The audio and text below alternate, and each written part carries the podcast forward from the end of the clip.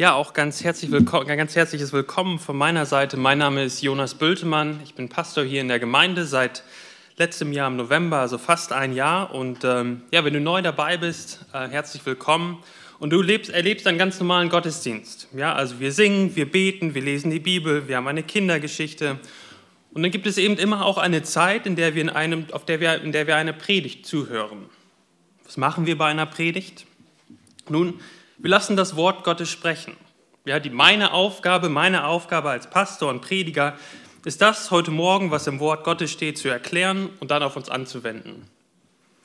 Und wir als Gemeinde glauben, dass jeder Text in der Bibel von Gott inspiriert ist und damit auch etwas für uns heute Morgen zu sagen hat. Auch unser Text heute Morgen aus Nehemia 3 und 4. Und die Texte in der Bibel, die fallen uns ja nicht zusammenhangslos aus dem Himmel. Sie sind eingebettet in Büchern, in Briefen, in Liedern und Gedichten und eingebettet in der großen Geschichte Gottes mit dieser Welt. Von der ist es immer ganz wichtig, dass wir schauen, okay, woher kommt der Text denn jetzt eigentlich? Was für, was für ein Kontext steht der Text?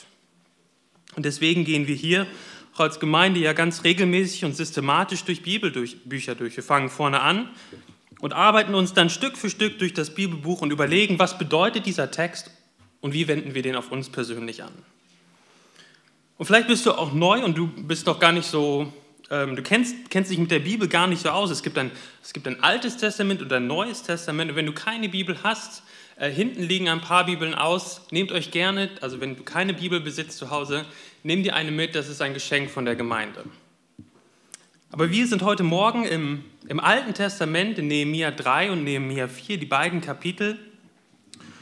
Und wir hatten uns ja schon in den vorherigen Predigten mit Nehemia 1 und 2 beschäftigt. Wir hatten gesehen, okay, Israel wurde 586 vor Christus in die Verbannung geführt und nach der Wegführung liegt die Stadt immer noch in Trümmern. 140 Jahre nach der Wegführung äh, von dem Südreich Israels, also Juda, liegt die Stadt immer noch in Trümmern. Zwischenzeitlich hatte man den Tempel wieder aufgebaut, aber im Großen und Ganzen die Stadtmauer lag in Trümmern und wir lesen, dass das Volk sich in großem Unglück und Schande befanden hat. Und Nehemia, Nehemia ist ein Jude, der in der Verbannung geboren wurde. Und er dient als Mundschenk des Königs von Persien. Ja, der König von Persien war der damalige Weltherrscher. Und Nehemia, der Jude, dient dort am Königshof und dann hört er von diesen schrecklichen Zuständen in Israel, in Jerusalem. Und er begibt sich ins Gebet. Und wir lesen das in Kapitel 1, dass er Gott an die großen Verheißungen erinnert, die, die Gott Israel gegeben hat. Er sagt, ja, du hast versprochen, wenn wir uns abwenden von dir, dann wirst du uns wegführen. Aber du hast auch versprochen, wenn wir umkehren, dann wirst du uns auch wenn wir bis an die ganz, an die, an die, ans Ende der Erde versprengt werden, wirst du uns wieder zurückführen. Diese großen Verheißungen kannte Nehemia. Und so betet er vier Monate lang zusammen mit anderen. Und dann fängt er an, konkrete Schritte zu gehen. Dann haben wir Nehemia 2 gesehen und miterlebt, wie Nehemia angefangen hat, aktiv zu werden. Er ist praktische Schritte gegangen. Hört ihr das auch? Es gibt den Widerhall. Können wir noch mal kurz gucken, dass wir das rauskriegen. Nehemia 2 haben wir dann miterlebt, wie, wie Nehemia angefangen hat, aktiv zu werden. Ja, er geht ganz praktische Schritte und er weiß immer erst das Werkzeug Gottes in der Hand, in, in, in ein Werkzeug Gottes ähm, und er geht in, im großen Gottvertrauen los. Aber sein unerschütterliches Gottvertrauen, haben wir gesehen, ist nicht einfach, dass er den Kopf ausgeschaltet hat. Nehemia macht ganz kluge und weise Pläne und fängt sie an auszuführen.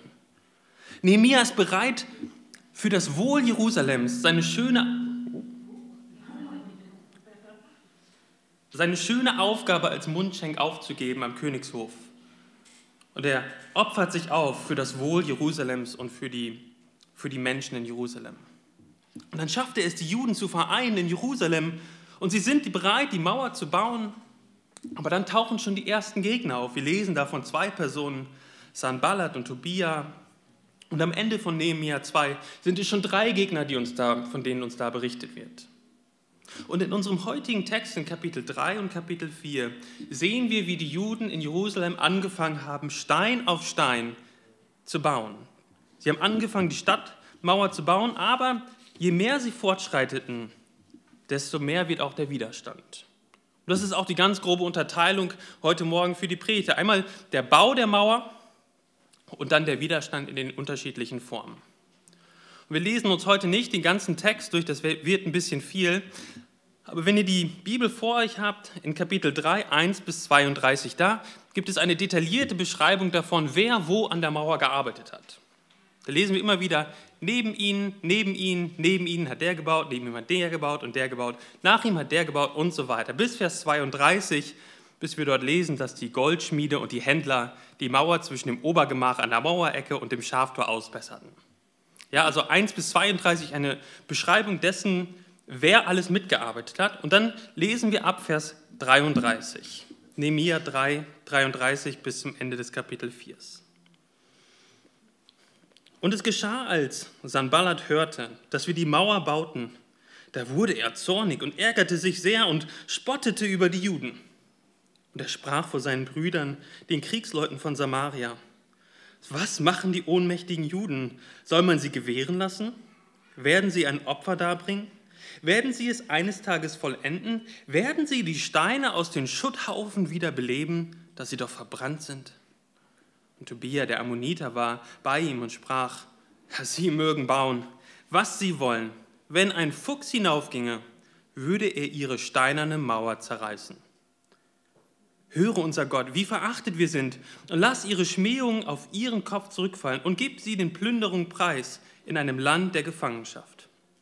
Und decke ihre Schuld nicht zu und lass ihre Sünde vor dir nicht ausgetilgt werden, denn sie haben dich vor den Bauleuten herausgefordert. Wir aber bauten weiter an der Mauer und die ganze Mauer schloss sich bis zur halben Höhe und das Volk gewann Mut zur Arbeit. Und es geschah, als Sanballat und Tobia und die Araber, die Ammoniter und die Astroditer hörten, dass die Wiederherstellung der Mauer von Jerusalem fortschritt und dass die Lücken sich zu schließen begannen, begannen da wurden sie sehr zornig. Und sie verschworen sich alle miteinander, dass sie kommen und gegen Jerusalem kämpfen und Verwirrung anrichten wollten. Wir aber beteten zu unserem Gott und stellten Wachen gegen sie auf, Tag und Nacht zum Schutz vor ihnen. Und Judah sprach, die Kraft der Lastträger wankt und es gibt so viel Schutt, wir können nicht mehr an der Mauer bauen. Unsere Widersacher aber sprachen, die sollen es nicht wissen, noch sehen, bis wir mitten unter sie kommen und sie erschlagen und dem Werk ein Ende machen.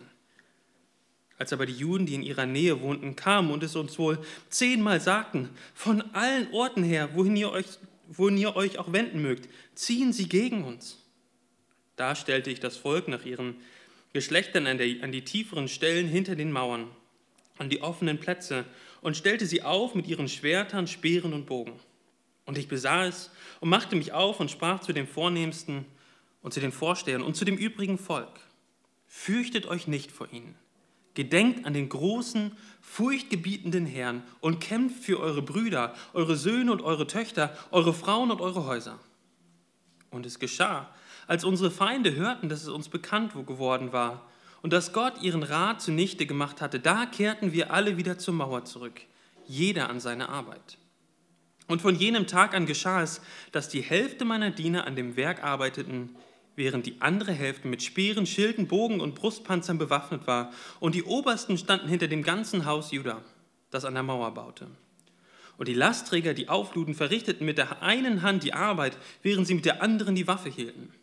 Und von den Bauleuten hatte jeder sein Schwert an die Seite gegürtet und baute so.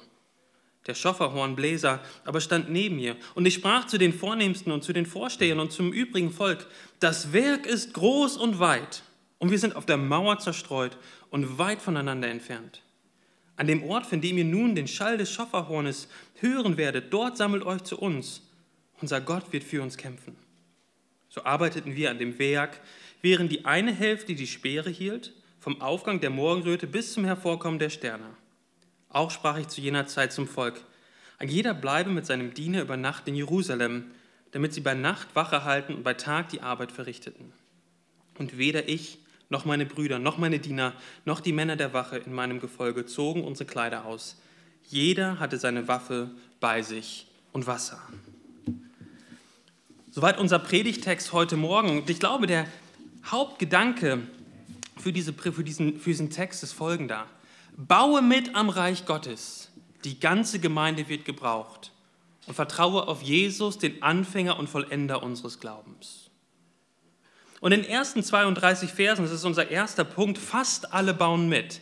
Ja, das liest sich, wenn, man, wenn ihr das vielleicht nochmal im Nachgang lesen wollt, so ein bisschen wie ein Telefonbuch. Ja, ein Name nach dem anderen. Ja, man hätte auch die ganzen 32 Verse zusammenfassen können und sagen können, fast alle haben am Stadtbau, an der Bau der Stadtmauer haben sich beteiligt und sie begann sich zu schließen. Aber warum hat Gott es dann aufschreiben lassen? Und Gott sagt doch, dass alle Schrift von ihm eingegeben ist. Warum gibt uns Gott denn eben in seinem Wort diese 32, diese 32 Verse? Das ist übrigens nur am Rande eine sehr gute Frage, die wir uns immer beim Bibellesen.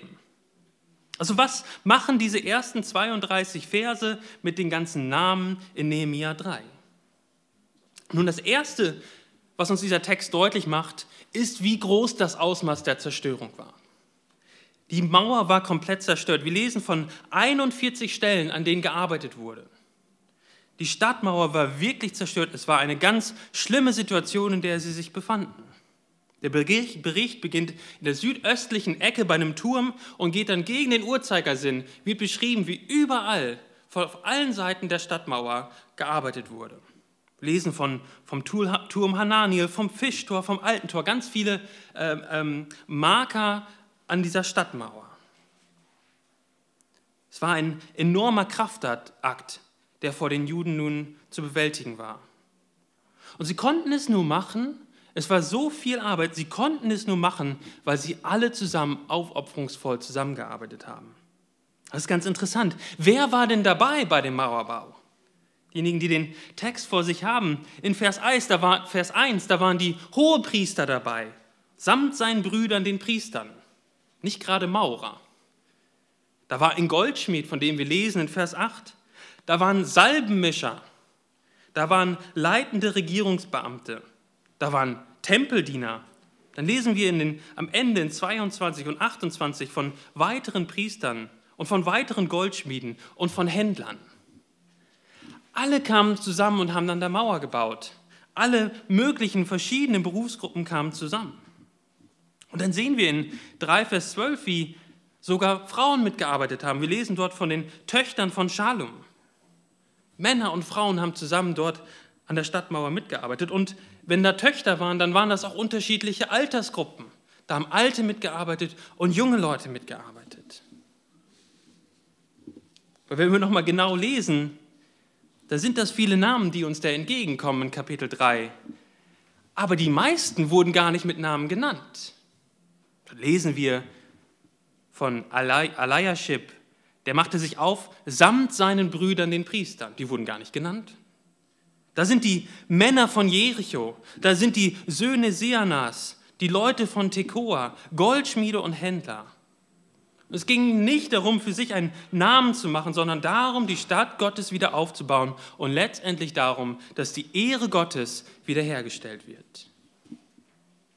Die Leute, die haben sich richtig was kosten lassen. Die Salbenmischer und die Händler, die sind in der Zeit nicht ihren Berufen nachgegangen. Die Salbenmischer haben nicht mehr Salben gemischt, die Händler haben nicht mehr gehandelt, die Goldschmiede haben nicht mehr geschmiedet. Es, war, es hat ihnen was gekostet.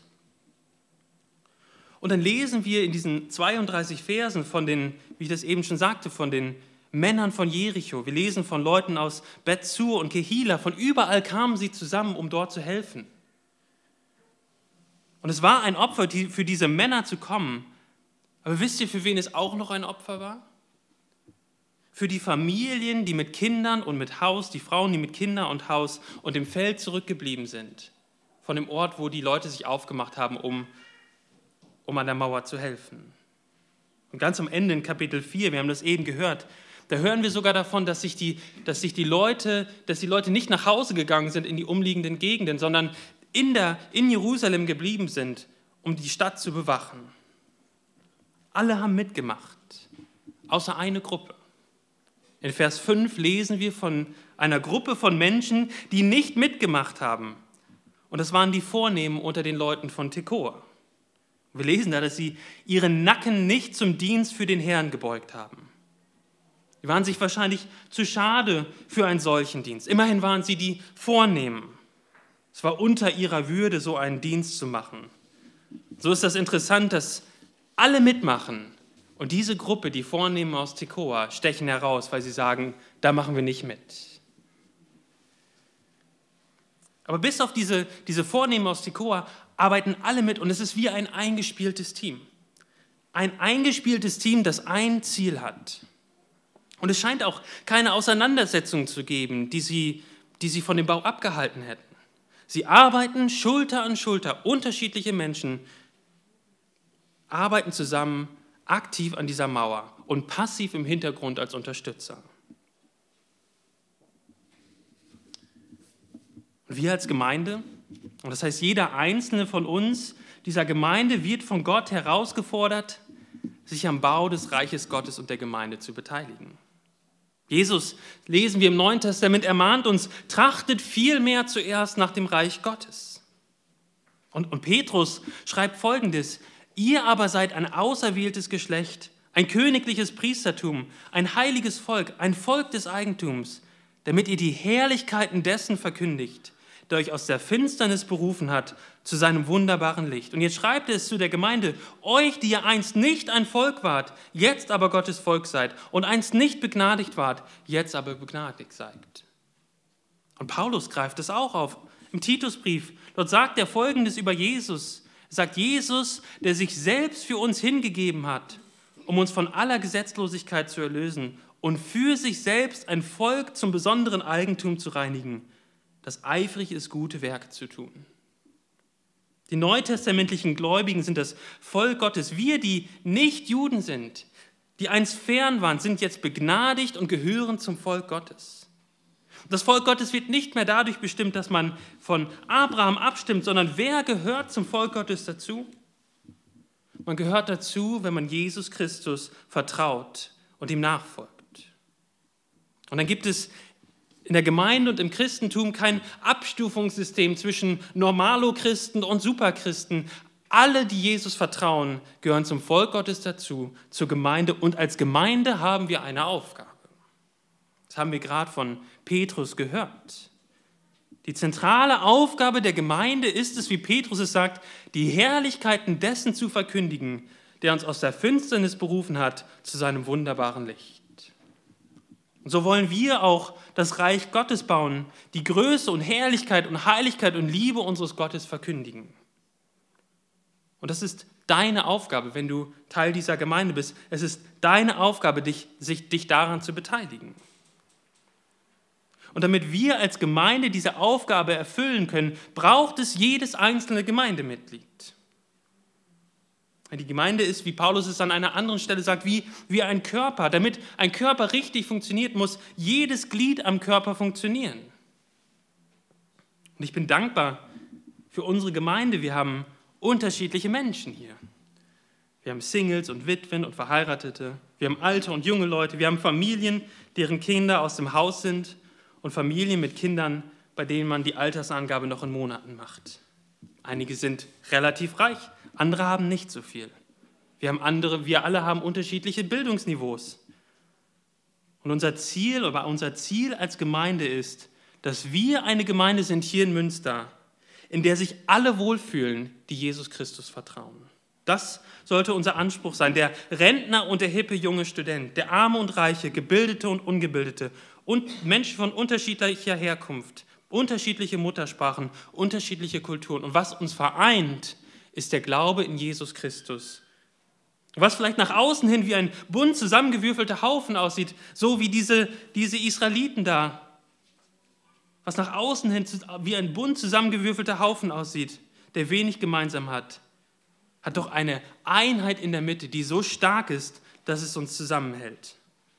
Was uns vereint, ist, dass wir durch den Glauben an Jesus Teil des Leibes Christi geworden sind. Wer auch immer du bist und mit welchen Fähigkeiten und Möglichkeiten Gott dich ausgestattet hat, setze dich ein, um diese Gemeinde zu bauen und das Reich Gottes zu bauen. Dann kann ich mir das vorstellen, wenn wir nochmal zurückspringen an die Stadtmauer von Nehemia. Lesen wir von den Töchtern von Schalom. Ich kann es mir fast vorstellen, wie sie versucht, einen Stein hochzuheben und es ist ihr zu schwer. Und nebenan baut Malchia, der Sohn von Harims. Und er sieht es und er hilft ihr und sie setzen gemeinsam den Stein auf die Mauer. Ja, oder da sind die Salbenmischer. Und die gucken sich diesen Winkel von der Mauer an. Sie fragen sich, ja, wie bauen wir denn jetzt diesen Winkel in der Stadtmauer? Und ein erfahrener Maurer kommt herbei und hilft ihnen. Ja, solche Situationen mussten in der damaligen, in diesem, in diesem Bau tausendfach vorgekommen sein.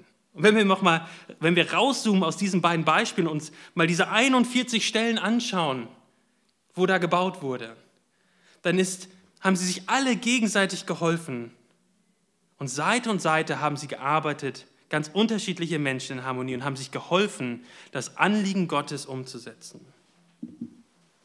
Das können wir auf ganz, ganz viele verschiedene Weisen anwenden, auch auf unsere Gemeinde. Vielleicht werden wir im nächsten Jahr mal Abende anbieten, wo Interessierte das Evangelium hören können und gemeinsam ins Gespräch kommen mit ihnen. Ja, das Ziel ist, dass Menschen von Jesus hören und ihm glauben.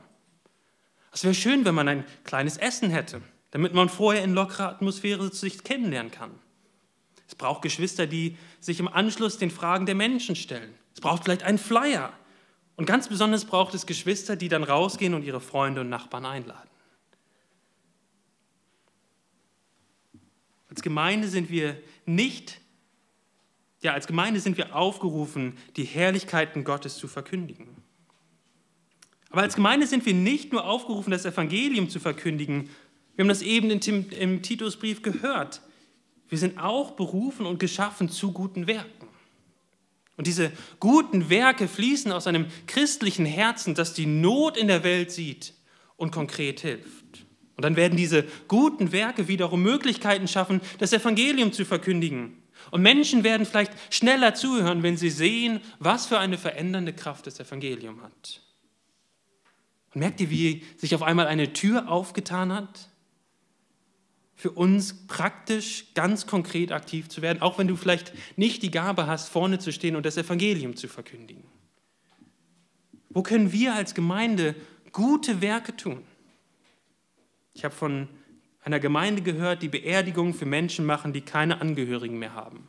Es gibt hunderte von Menschen in Deutschland, die beerdigt werden ohne Angehörige. Ich kenne Gemeinden, die über Jobmessen auf ihrem Parkplatz Menschen halfen, Arbeit zu finden. Ich kenne Christen, die als Notfallseelsorger unterwegs sind. Ich kenne Christen und Gemeinden, die helfen, ähm, Müttern in Not zu helfen. Die sagen, treib dein Kind nicht ab, wir adoptieren dein Baby. Wir helfen dir beizustehen und dich zu begleiten und wir werden dir finanziell helfen. Du wirst es schaffen.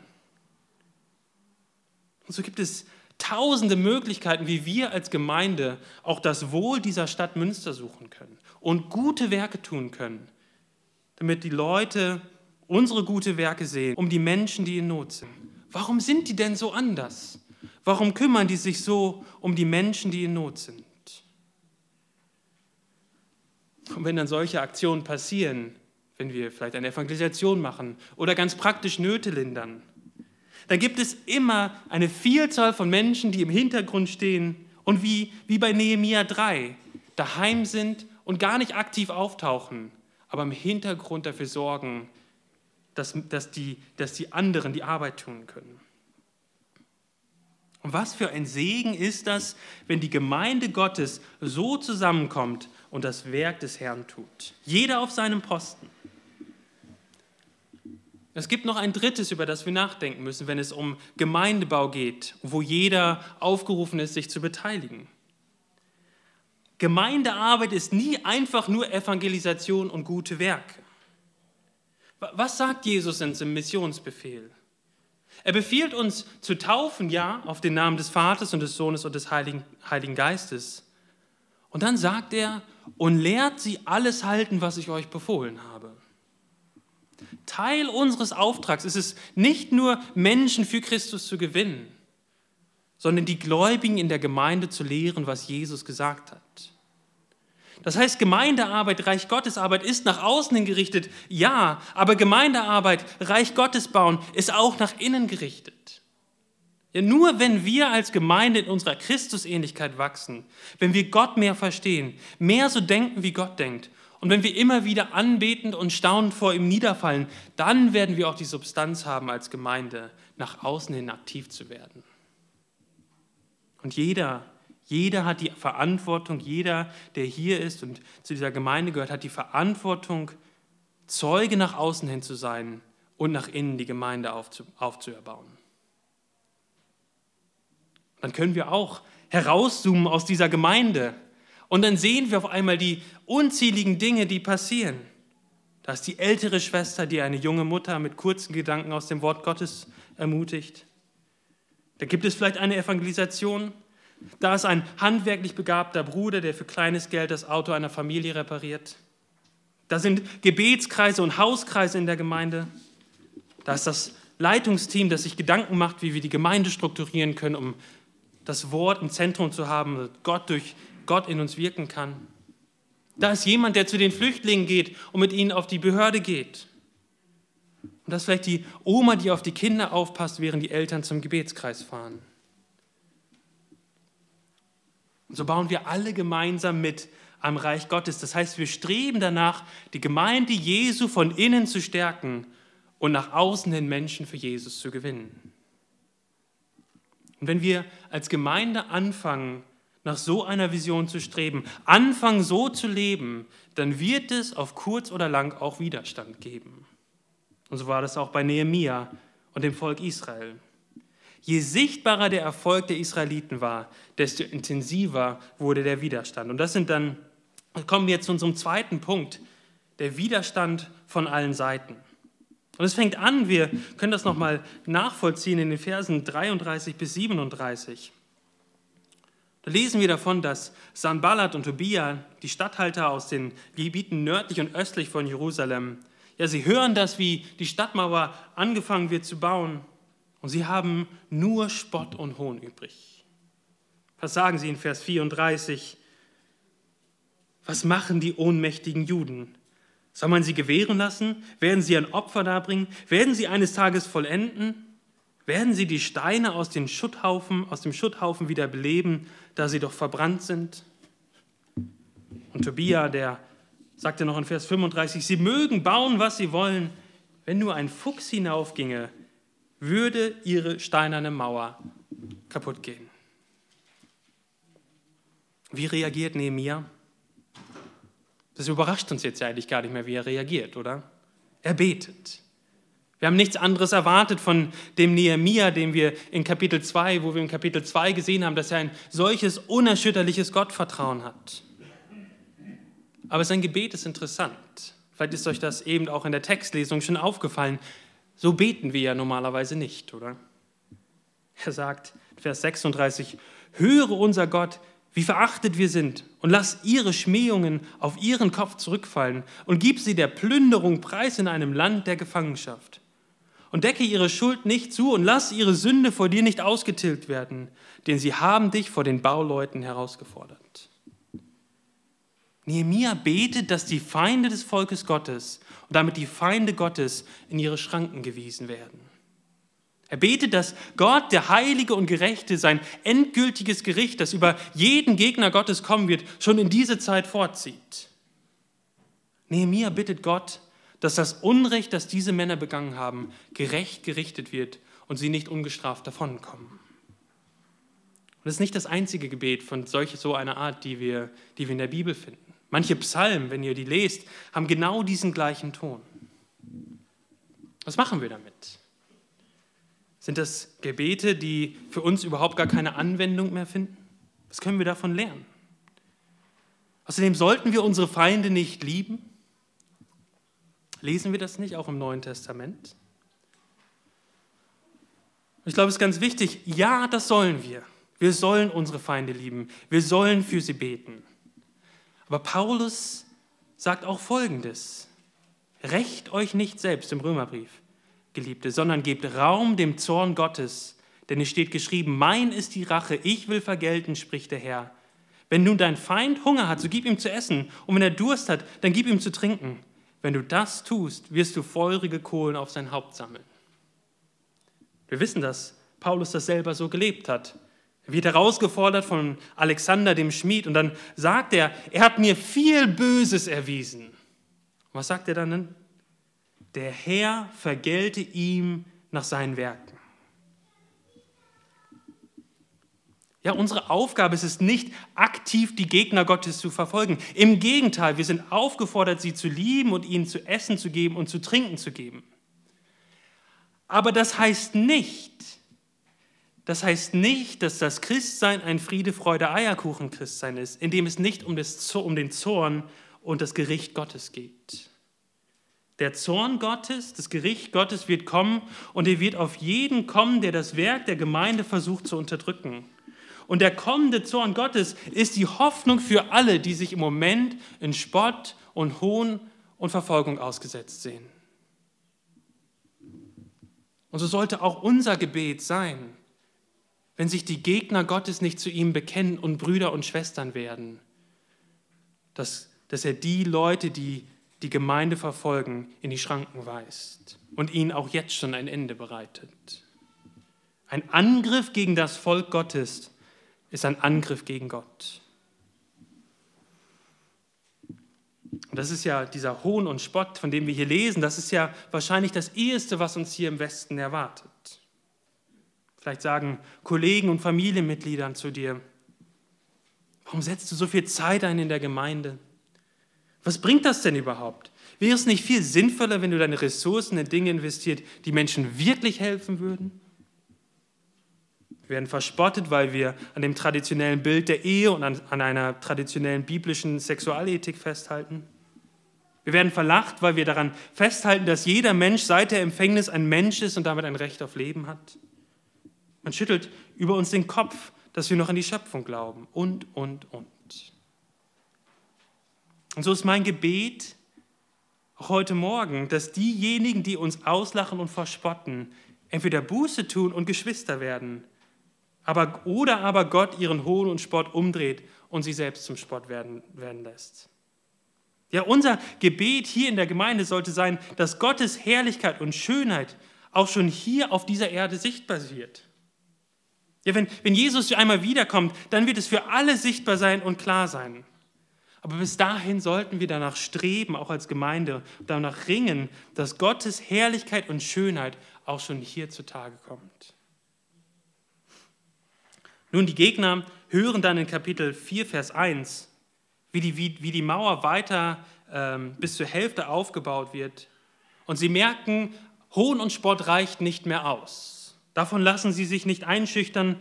Und so lesen wir in Vers 1, dass sie sich verschworen haben, alle miteinander, dass sie kommen und gegen Jerusalem kämpfen und Verirrung, Verwirrung anrichten wollten. Und wieder betet Nehemia. Ja, Nehemia betet und dann macht er weise Pläne. Wir sehen das, wie er dann, ähm, sie, sie, wie sie sich organisieren, ähm, damit sie diese Drohungen und Anschläge abwenden können. Aber die Welle des Widerstands kommt immer wieder. Und es mixt sich jetzt mittlerweile bei den, bei den Juden ein Gefühl der Ohnmacht unter die, in diesem Widerstand. Ja, bisher hatte Nehemia es immer geschafft, sie wieder zu motivieren, aber was lesen wir jetzt in Vers 4, Kapitel, Kapitel 4, Vers 4? Und Judah sprach, die Kraft der Lastträger wankt und es gibt so viel Schutt. Wir können nicht mehr an der Mauer bauen. Und das ist nicht nur einer, der da spricht, sondern Judah spricht, das Volk. Viele Leute sprechen, die Kraft der Lastträger wankt. Wir können nicht mehr an der Mauer bauen. Und in diese Verzweiflung, diese Überforderung mischt sich dann noch in Vers 5 die Warnungen oder die, die, die Drohungen der Widersacher. Lesen wir, sie sollen es nicht wissen noch sehen, bis wir mitten unter sie kommen und sie erschlagen und dem Werk ein Ende machen. Und es kommt noch dicker, in Vers 6 lesen wir davon, wie die Juden, die drumherum wohnen, sie kommen zu Nehemia und zu den Juden in Jerusalem und sagen ihnen, von überall her kommen die Leute und ziehen gegen uns. Dann lesen wir in den Versen 9 bis, bis 17 dann, wie, wie Nehemia wieder anfängt, im Vertrauen auf Gott ganz konkrete Pläne zu machen. Wir lesen das in Vers 7. Er stellt Wachen in diese Mauerlücken. Dann schaut sich Nehemia alles ganz genau an und ermutigt sie wieder mit, dem, mit den Worten, gedenkt an den großen, furchtgebietenden Herrn und kämpft für eure Brüder, eure Söhne, eure Töchter, eure Frauen und eure Häuser. Und dann Vers 9 lesen wir, wie die, Feinde es hören und sich wieder abwenden. Aber Nehemiah wusste, dass, das, dass der Widerstand weiterkommen wird und so trifft er Vorkehrungen. Er sagt, die Hälfte der Diener standen da mit Waffen und die andere Hälfte arbeitete. Die Bauleute, die sozusagen beide Hände brauchten, um Stein auf Stein zu setzen, die hatten die Waffen um ihre Hüften gegürtet. Die Lastenträger, die haben mit einer Hand die Schwerter getragen, mit der anderen Hand haben sie, haben sie die Lasten gezogen. Die Obersten lesen, wir stehen bereit, im Falle einer Attacke die Abwehr zu koordinieren. Und dann wird ein Alarmsystem installiert. Wo das Horn erschallt, da droht ein Angriff, da sollen dann alle schnell hinkommen und verteidigen. Und er schließt wieder ab in Vers 17. Unser Gott wird für uns kämpfen. Ich glaube, wir können da auch viele Juden erschöpft wurden, so werden wir auch manchmal erschöpft, auch im Bau des Reiches Gottes. Erschöpfung ist ein menschliches Phänomen. Wir sind Geschöpfe mit begrenzter Kraft. Wir fangen Projekte an und irgendwann sehen wir, wie die ganzen Bereiche, sehen wir die ganzen Bereiche, die noch nicht fertig sind. Und dann sehen wir vielleicht Widerstand von außen. Wir fangen an zu verzagen. Unsere Arme werden schwer. Können uns nicht mehr konzentrieren, wenn wir auf den Bildschirm schauen. Wir schweifen ab. Und so brauchen wir Christen im Reich Gottes, im Bau des Reiches Gottes, regelmäßige Erinnerung, dass Jesus Christus schon gewonnen hat. Und weil, der ganze, weil die ganze Gemeinde am Bau beteiligt ist, braucht auch die ganze Gemeinde regelmäßige Erinnerung. Und deswegen treffen wir uns ja auch hier im Gottesdienst jede Woche. Deswegen machen wir das nicht nur einmal im Monat oder einmal im halben Jahr weil wir regelmäßige Erinnerung brauchen. Das ist nicht der einzige Grund, aber wir brauchen regelmäßige Erinnerung daran, was Jesus getan hat und was das für unsere Zukunft bedeutet. Je, jeden Sonntag erinnern wir uns an das Evangelium. Wir erinnern uns daran, dass Jesus seine Gemeinde baut und dass er gewinnen wird. Aber woher wissen wir das eigentlich? Woher, woher weiß ich und woher weißt du, dass Jesus am Ende gewinnen wird? Die Antwort ist, weil Jesus schon gewonnen hat. Jesus hat den Hohn und den Spott ertragen und die größten Anfeindungen erlebt. Er, er, war so verzagt und verzweifelt im Garten Gethsemane, dass er Blut geschwitzt hat. Und doch ist Jesus nicht von seiner Mission abgewichen. Er, er hat in dem Sinne weitergebaut. Er hätte, er hätte aufhören können und uns in unseren Sünden lassen können, aber er hat weitergemacht bis zum Tod am Kreuz. Und das, was für alle als große Niederlage aussah, war in Wahrheit das Ziel von Jesus von Anfang an. Er hat den Hohn und Spott und die Anfeindung ausgehalten, seine Mission nicht abgebrochen, damit wir jetzt hier sitzen können, versöhnt sein können mit Gott und hoffnungsvoll in die Zukunft blicken können. Weil Jesus auferstanden ist und den Tod besiegt hat, und wir mit ihm einmal auferstehen werden, gehen wir mit absoluter Gewissheit auf den Himmel und auf unseren Sieg zu. In Jesu Tod und Auferstehung haben wir alles, was wir brauchen, um beim Herrn anzukommen. Wisst ihr, weil Jesus schon gewonnen hat und wir zu Jesus gehören, werden auch wir gewinnen. Und es wird eines Tages offenbar, die christlichen Versammlungen überall auf diesem Globus auch die versteckten Versammlungen vielleicht in Afghanistan oder Nordkorea. Die christlichen Versammlungen auf dieser Erde, die nach außen hin klein und unbedeutend erscheinen, die verlacht und verfolgt werden, werden einmal herrschen mit ihrem Herrn Jesus Christus. Wisst ihr, weil wir wissen, dass Jesus gewinnen wird, können wir im Hier und Jetzt auch im Spott und Anfeindung aushalten und Gemeinde weiterbauen. Also lasst uns nicht entmutigen lassen sei es durch Menschen, die etwas sagen oder tun, und auch nicht entmutigen lassen von der Arbeit, die vielleicht noch vor uns liegt. Lasst uns alle zusammen weitermachen, konkrete Schritte gehen, klug sein wie Nehemia, aber am Ende von jedem Tag unsere Augen schließen und schlafen gehen und sagen, Jesus hat alles im Griff. Er hat schon gewonnen und deshalb brauchen wir keine Angst haben. Wir machen weiter. Amen. Lasst uns noch gemeinsam beten. Himmlischer Vater, wir danken dir für diese Erinnerung auch heute Morgen an diesem Sonntag, dass du, Vater, deinen Sohn gesandt hast und dass Jesus, du gehorsam gewesen bist, ans Kreuz gegangen bist, gestorben bist und auferstanden bist. Du hast schon gewonnen, du hast den Tod besiegt. Und einmal wird es für alle deutlich werden, dass diejenigen, die sich an dich halten, auf dich vertrauen und dir nachfolgen, die Gewinner sind. Also wollen wir dir als Gemeinde nachfolgen. Wir wollen die Herr, deine Herrlichkeit verkündigen. Wir wollen gute Werke tun. Wir wollen uns innerlich stärken in der Gemeinde, uns immer wieder neu erinnern, dass wir alles in dir haben. Und dann bitten wir dich um deinen Segen auch für diese Gemeinde, dass du uns gebrauchst und ein helles Licht sein werden lässt in Münster. Amen.